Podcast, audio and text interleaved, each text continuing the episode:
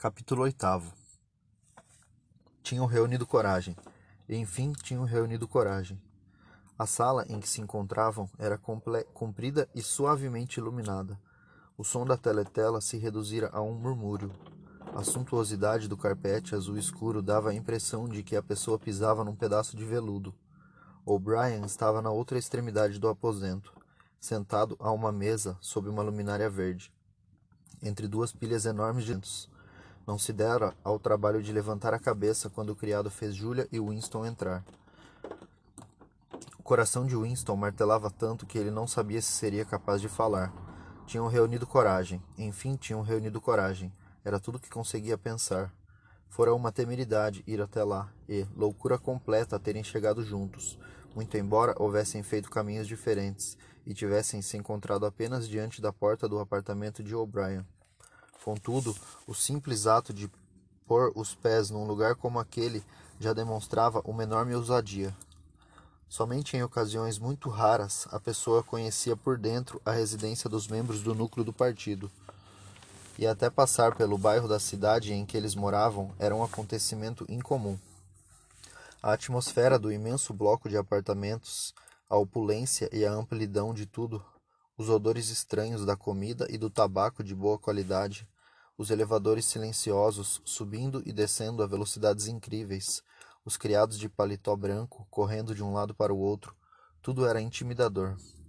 Conquanto tivesse um bom pretexto para estar ali, a cada passo que dava, Winston era assolado pelo temor de que um guarda de uniforme escuro surgisse de repente e exigisse seus documentos e o mandasse embora dali. Porém, o criado de O'Brien não hesitara em abrir a porta para eles. Era um homenzinho moreno de paletó branco, com um rosto em forma de losango completamente destituído de expressão. Um rosto que poderia muito bem pertencer a um chinês. Conduziu-os por um corredor acarpetado, com papel de parede creme e lambris brancos, tudo extremamente limpo. Isso também era uma fonte de intimidação. Winston não se lembrava de algum dia ter visto corredores cujas paredes não estivessem encardidas pelo contato de corpos humanos. O'Brien segurava uma tira de papel entre os dedos e parecia estudá-la concentradamente. O rosto de feições pesadas, curvados para, curvado para baixo de maneira a exibir o contorno do, do nariz, parecia a um só tempo amedrontador e perspicaz. Por cerca de vinte segundos manteve-se imóvel. Depois, puxou o ditógrafo e ditou uma mensagem no jargão híbrido dos ministérios. Itens 1,5,7 tomadamente aprovados. Ponto sugestão contida itens 6 diplomais ridícula beirando crime pensar revogada ponto em prosseguir construtivamente ante obter estimativas mais veras, custo maquinário, ponto, fim, mensagem. O'Brien se ergueu com determinação da cadeira e andou na direção deles, atravessando com passos silenciosos o piso acarpetado. A atmosfera oficial pareceu tornar-se menos marcada quando ele deixou de usar o vocabulário em nova fala Porém, sua expressão estava mais severa do que de costume, como se a interrupção o aborrecesse. De repente, o pavor que Winston já sentia foi atingido por um embaraço perfeitamente comum. Pareceu-lhe bem possível ter cometido um equívoco estúpido, pois que evidência tinha de que O'Brien estava de fato envolvido em algum tipo de conspiração política? Nenhuma, além de uma rápida troca de olhares e um comentário ambíguo. Fora isso, tudo se resumia às suas próprias fabulações secretas baseadas num sonho. Não podia nem mesmo recorrer a um pretexto de que viera pegar o dicionário emprestado, pois nesse caso seria impossível explicar a presença de Júlia. Ao passar pela teletela, O'Brien pareceu lembrar-se de alguma coisa. Estacou, virou para o lado e comprimiu um interruptor na parede. Ouviu-se um estalido seco, e a voz emudecera. Júlia emitiu um som minúsculo, uma espécie de gritinho de surpresa. Mesmo em pânico, Winston estava abismado demais para conseguir segurar a língua. Vocês podem desligar, exclamou. É, disse O'Brien, podemos, temos esse privilégio. Estava na frente deles agora. Sua figura sólida elevava-se sobre os dois, e a expressão em seu rosto permanecia indecifrável. Esperava, com alguma severidade, que Winston falasse. Mas o que? Mesmo àquela altura, era perfeitamente admissível que O'Brien não fosse mais que um homem ocupado que se indagava, irritado, por que fora interrompido por aqueles dois. Ninguém abria a boca. Depois que a teletela fora desligada, um silêncio sinistro tomara conta da sala. Os segundos iam passando, imensos. Com dificuldade, Winston mantinha os olhos fixos no de O'Brien. Então, de repente, a expressão carrancuda se desfez e deu lugar a algo que poderia ser o princípio de um sorriso. Com o gesto que lhe era característico, O'Brien ajeitou o óculos no nariz.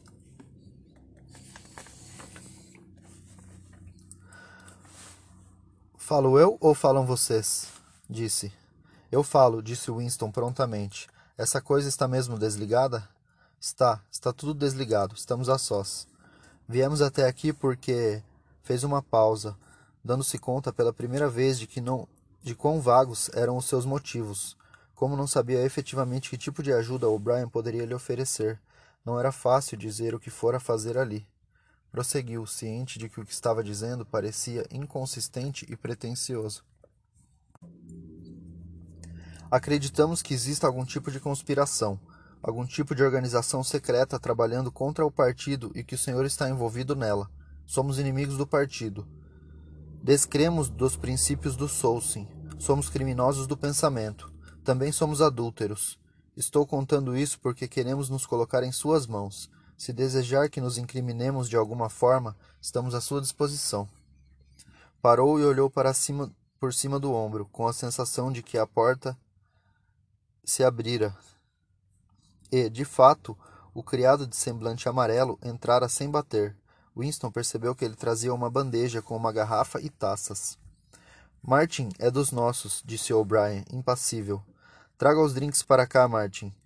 Deixe em cima da mesa redonda. Temos cadeiras suficientes? Então, vamos nos sentar e conversar confortavelmente. Vá pegar uma cadeira para você, Martin. O negócio é sério. Pode deixar de ser criado pelos próximos dez minutos. O homenzinho se sentou com bastante naturalidade, mas ainda assim seu ar era servil, o ar de um empregado que desfruta momentaneamente de um privilégio. Winston o observava com o rabo de olho. Ocorreu-lhe que a vida do sujeito era representar um papel e que ele devia achar perigoso abandonar, mesmo por alguns instantes, aquela personalidade fictícia. O'Brien pegou a garrafa pelo gargalo e encheu as taças com um líquido vermelho escuro. Aquilo despertou em Winston lembranças confusas de algo visto num passado longínquo, num muro ou num tabique, uma garrafa enorme, composta de lâmpadas elétricas, que parecia movimentar-se para cima e para baixo, despejando seu conteúdo num copo. Vista de cima, a coisa parecia quase preta. Na garrafa, porém, cintilava como um rubi. Tinha um aroma agridoce. Winston viu Julia pegar a taça e cheirá-la com franca curiosidade. Chama-se vinho, disse O'Brien, esboçando um sorriso. Tenho certeza de que já leram a respeito em algum livro. Infelizmente, não costuma chegar ao partido externo. Seu rosto tornou a adquirir um aspecto solene e ele ergueu sua taça. Creio que seria apropriado se começássemos com um brinde ao nosso líder, a Emanuel Goldstein. Winston pegou sua taça com certa avidez.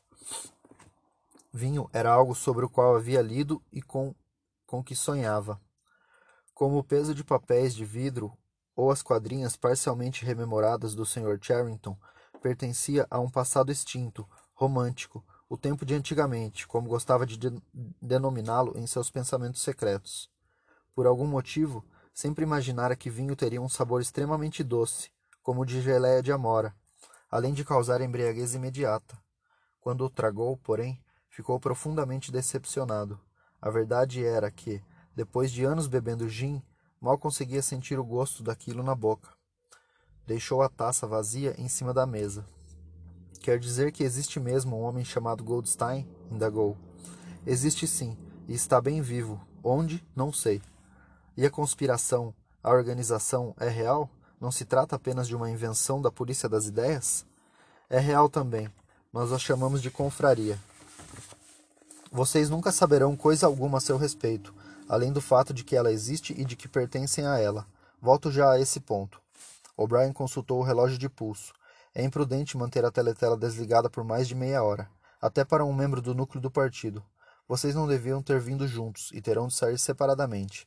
Você, camarada, curvou a cabeça para Júlia. Irá primeiro. Temos vinte minutos. Sei que compreenderão a necessidade de eu começar com algumas perguntas. Em termos gerais, o que estão dispostos a fazer? Tudo o que estiver a nosso alcance, disse Winston.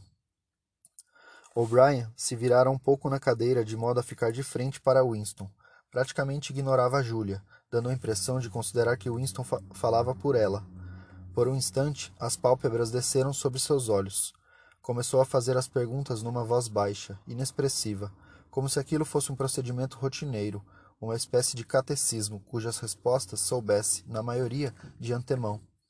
Dispõe-se a comprometer sua vida? Sim. Está preparado para cometer assassinatos? Sim. Concorda em cometer atos de sabotagem que pode causar a morte de centenas de inocentes? Sim. Trair seu país em benefício de potências estrangeiras? Sim. Enganar, falsificar, chantagear, corromper crianças, distribuir drogas que causam dependência, estimular a prostituição, disseminar doenças venéreas, fazer tudo que possa causar a desmoralização e o enfraquecimento do partido? Sim. Se, por exemplo, jogar ácido sulfúrico no rosto de uma criança for uma ação que de alguma forma atenda a nossos interesses, será capaz de executá-la? Sim. Dispõe-se a perder a identidade e passar o resto da vida trabalhando como garçom ou estivador? Sim. Está preparado para cometer suicídio se e quando lhe for ordenado fazer isso? Sim. Está, estão dispostos vocês dois a se separarem e nunca mais se verem? Não, interveio Júlia. Winston teve a impressão de que um longo tempo transcorreu antes que ele respondesse. Por um momento pareceu-lhe inclusive ter perdido o poder da fala. Sua língua trabalhava em silêncio, formando as sílabas iniciais, primeiro de uma palavra, depois de outras, vezes e vezes, sem conta. Até pronunciá-la, não sabia que palavra lhe sairia da boca. Não, disse por fim. Fizeram bem em esclarecer isso, disse O'Brien. Precisamos saber de tudo. Virou-se para Júlia e acrescentou numa voz que parecia ligeiramente mais expressiva. Compreende que, mesmo sobrevivendo, ele talvez se torne outra pessoa? Talvez sejamos obrigados a lhe dar uma nova identidade. Seu rosto, seus movimentos, o formato de suas mãos, a cor de seus cabelos e mesmo a voz dele talvez fiquem diferentes. E você também pode se tornar uma pessoa diferente. Nossos cirurgiões são capazes de transformar as pessoas, deixando-as irreconhecíveis. Isso, às vezes, é necessário. Há casos em que chegamos mesmo a amputar um braço ou uma perna. Winston não pôde deixar de lançar mais um olhar de soslaio para o rosto mongol de Martin. Não conseguiu identificar nenhuma cicatriz. Júlia ficara um pouco mais pálida, deixando à mostra suas sardas, porém encarava O'Brien com audácia. Murmurou algo que pareceu ser uma aquiescência. Muito bom, então estamos combinados. Sobre a mesa via-se uma caixa prateada de cigarros. Com ar um tanto distraído, O'Brien empurrou para todos tirou um cigarro para si e em seguida se levantou, pondo-se a andar vagarosamente de um lado para o outro como se em pé raciocinasse melhor. Eram cigarros de excelente qualidade, grossos e bem embalados, com um papel de sedosidade incomum. O'Brien tornou a consultar o relógio de pulso. É melhor você voltar para a Copa, Martin, disse. Vou ligar daqui a quinze minutos. Dê uma boa olhada no rosto desse camarada antes de ir. Você os verá outra vez. Eu, talvez não. Exatamente como haviam feito à porta do apartamento, os olhos escuros do homenzinho se iluminaram e cravaram-se no centro de Julia e Winston. Em sua atitude não havia um só traço de cordialidade. Estava memorizando a aparência dos dois, mas não sentia o menor interesse por eles, ou aparentava não sentir.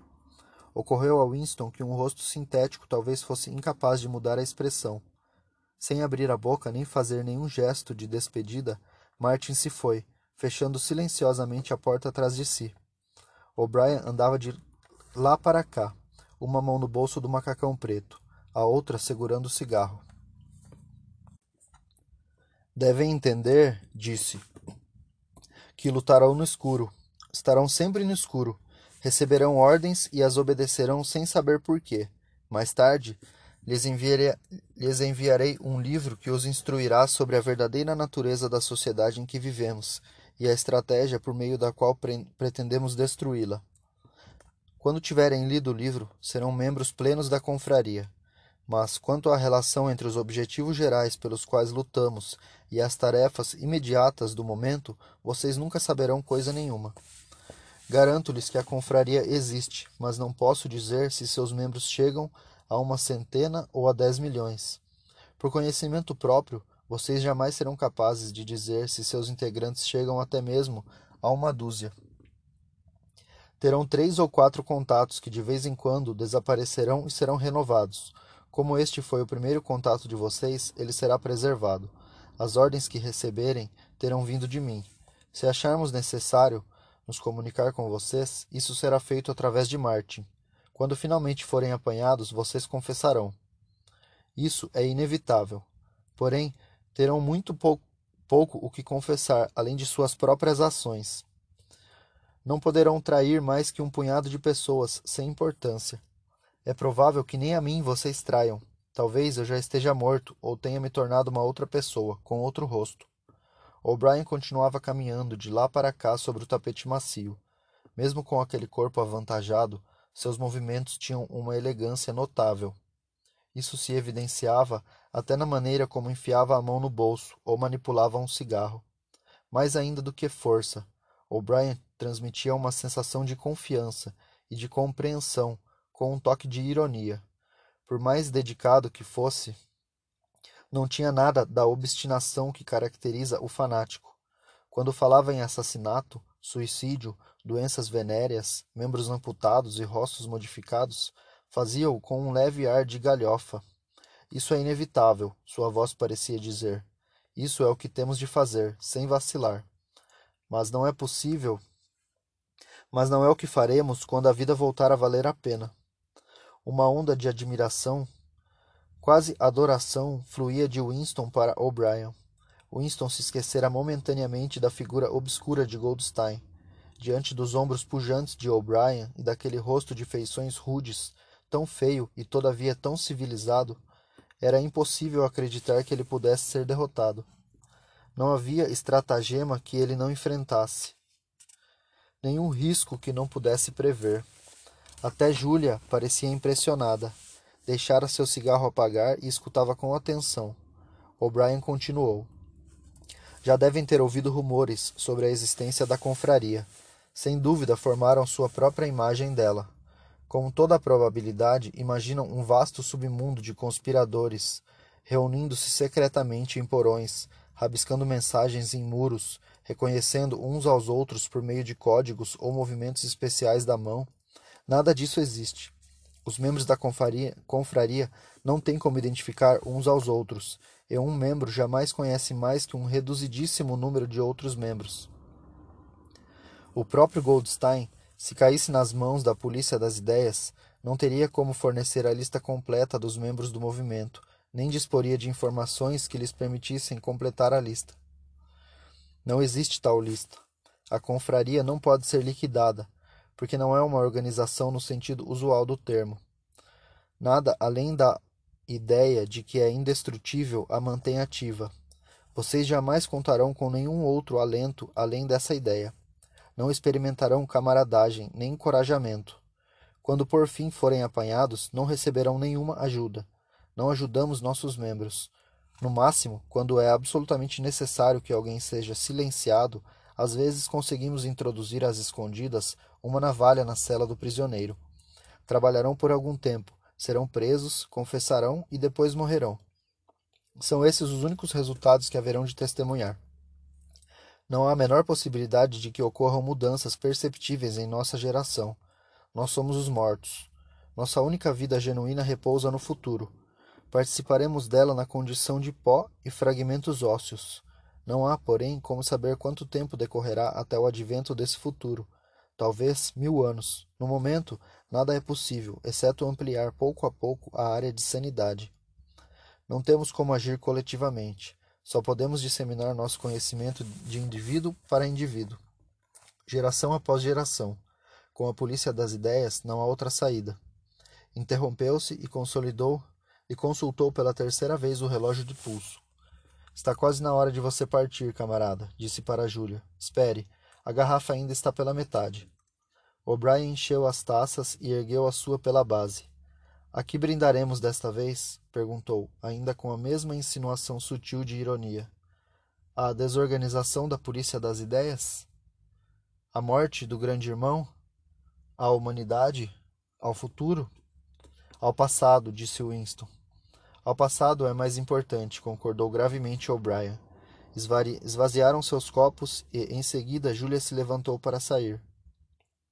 O'Brien tirou uma caixinha do alto de um armário e deu a ela uma pastilha lisa e branca, instruindo-a a, a colocá-la sob a língua, sobre a língua. Era importante, explicou, não sair cheirando a vinho. Os ascensoristas do edifício eram muito vigilantes. Tão logo a porta se fechou atrás dela, O'Brien pareceu ter se esquecido de sua existência. Recomeçou a andar de lá para cá. Depois estacou. Temos de acertar alguns detalhes, disse. Imagino que disponha de algum tipo de esconderijo. Winston mencionou o aposento sobre a loja do Sr. Charrington. Por ora isso serve. Mais tarde encontraremos outra coisa para você. É importante trocar frequentemente de esconderijo. Também lhe mandarei um exemplar do livro. Winston notou que até O'Brien parecia pronunciar a palavra como se ela tivesse em grifo. O livro de Goldstein. Claro, o mais rápido possível. Talvez leve alguns dias para eu conseguir um. Como deve imaginar, não existem muitos. A polícia das ideias sai atrás deles e os destrói quase tão depressa quanto somos capazes de imprimi-los. Não faz a menor diferença, o livro é indestrutível. Ainda que perdêssemos o último exemplar, poderíamos reproduzi-lo praticamente palavra, palavra por palavra. Quando vai para o trabalho, você leva uma pasta? acrescentou. Geralmente sim. Como ela é? Preta, bem velha, com duas alças. Preta, duas alças, bem velha, ótima. Ótimo. Um dia no futuro muito próximo, não posso lhe dar a data exata, numa das mensagens que você recebe pela manhã no trabalho, haverá uma palavra com um erro de impressão e você terá de solicitar uma retransmissão. No dia seguinte, irá para o trabalho sem a sua pasta. Em algum momento durante o dia, quando estiver na rua, um homem tocará o seu braço e dirá: Acho que o senhor deixou cair sua pasta. Na pasta que ele vai lhe dar, você encontrará um exemplar do livro de Goldstein. Deve devolvê-lo em 14 dias. Permaneceram um momento em silêncio. Daqui a pouco você deverá ir embora. Mas ainda dispomos de alguns minutos disse O'Brien. Provavelmente nos encontraremos de novo. Se de fato nos encontrarmos de novo, Winston levantou os olhos para fitá-lo. No lugar onde não há escuridão? perguntou, hesitante. Sem demonstrar surpresa, O'Brien fez que sim com a cabeça. No lugar onde não há escuridão, disse, como se reconhecesse a alusão. E, nesse interim, há alguma coisa que gostaria de me dizer antes de partir? Alguma mensagem? Alguma pergunta? Winston refletiu. Não parecia ter mais nenhuma pergunta que quisesse fazer e não sentia a menor vontade de dizer generalidades presunçosas. Em vez de algo diretamente relacionado com O'Brien ou com a confraria, o que lhe veio à mente foi uma imagem em que se misturavam o quarto escuro onde sua mãe passara os últimos dias de sua vida, o cômodozinho sobre a loja do Sr. Charrington, o peso de papéis de vidro e a gravura de aço com sua moldura de pau rosa. Disse quase à toa. Por acaso já ouviu uma velha quadrinha que começa assim? Sem casca nem semente, dizem os sinos da São Clemente? O'Brien tornou a fazer que sim com a cabeça. Com uma espécie de cortesia solene, completou a estrofe. Sem casca nem semente, dizem os sinos da São Clemente. Esses vinténs são para mim, cantam os sinos da São Martim. E o culpado, quem é afinal? Perguntam os sinos do tribunal. A culpa é da Judite, respondem os sinos da Choredite. Você sabia o último verso, exclamou Winston. É, É verdade, eu sabia o último verso. E agora, infelizmente, está na hora de você ir. Espere, é melhor pôr uma dessas pastilhas na boca. Quando Winston se levantou, O'Brien estendeu-lhe a mão. Com um aperto vigoroso, esmagou os ossos da palma da mão de Winston. À porta, Winston olhou para trás, porém O'Brien aparentemente já estava prestes a tirá-lo da cabeça. Aguardava com a mão no interruptor que controlava a teletela. Através de O'Brien, Winston viu a escrivania com sua luminária verde, o ditógrafo e os cestos de arame abarrotados de documentos. Aquela ocorrência estava encerrada. Dentro de trinta segundos, pensou O'Brien. Pensou. O'Brien retomaria o importante trabalho que, antes de ser interrompido, realizava em, em favor do partido.